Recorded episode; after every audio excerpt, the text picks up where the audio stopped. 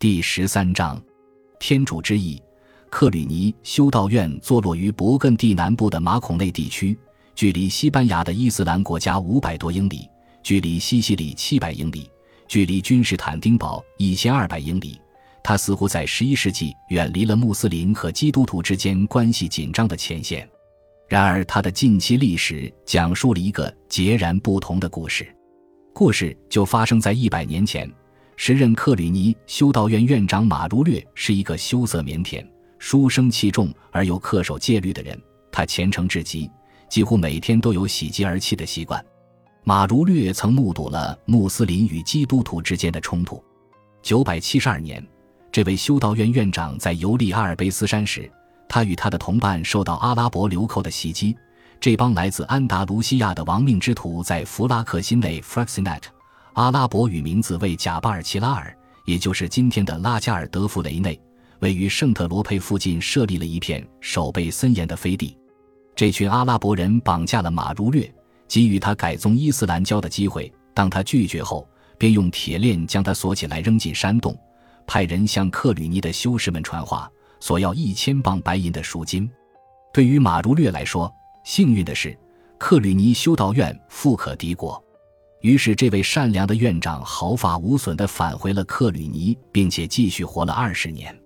期间还展现出治愈被狗咬伤以及失明、瘫痪和发烧等疾病的神奇能力。然而，弗拉克辛内的阿拉伯人就不那么走运了。第二年，也就是973年，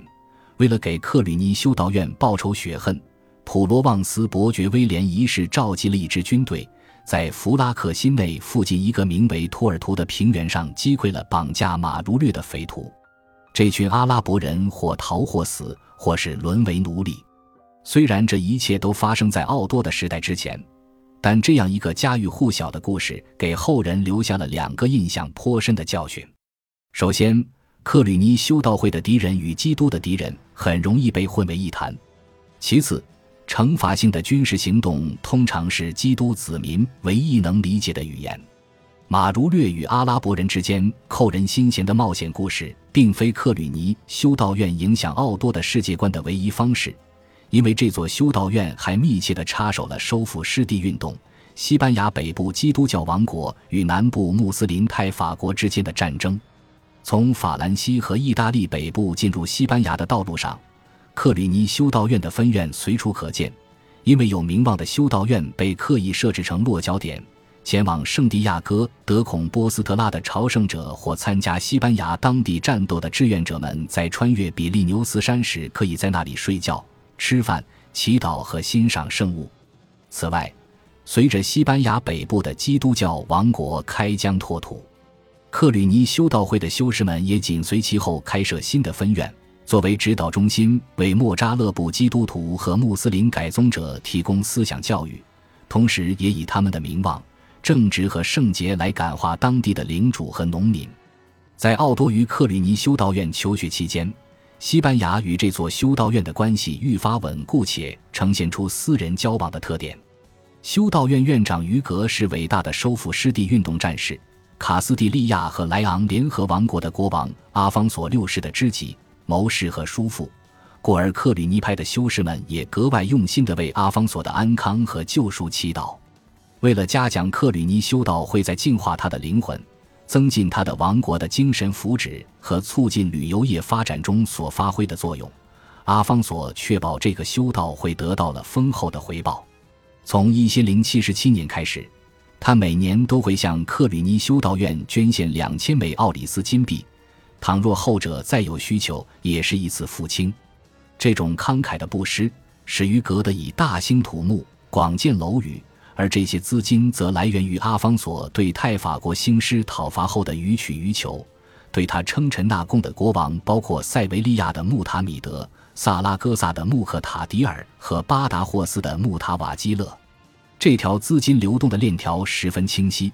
阿方索对他的异教徒邻居巧取豪夺，再通过克吕尼修道会投入重金，提升教会的荣耀。于是。这就为乌尔班对教会的总体愿景提供了一个现成模式：中央集权、扩张主义、全力支持对地中海地区的穆斯林势力发动进攻，对可能引发民众献身的事件保持敏感，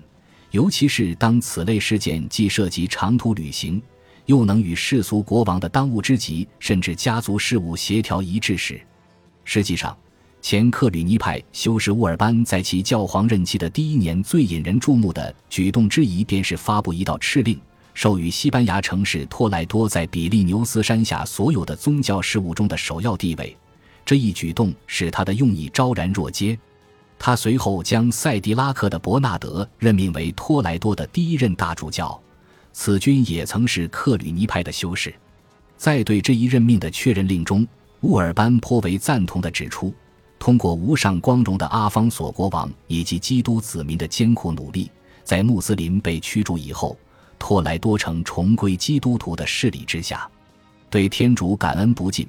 因为他在我们这个时代赐予基督子民一次如此伟大的胜利。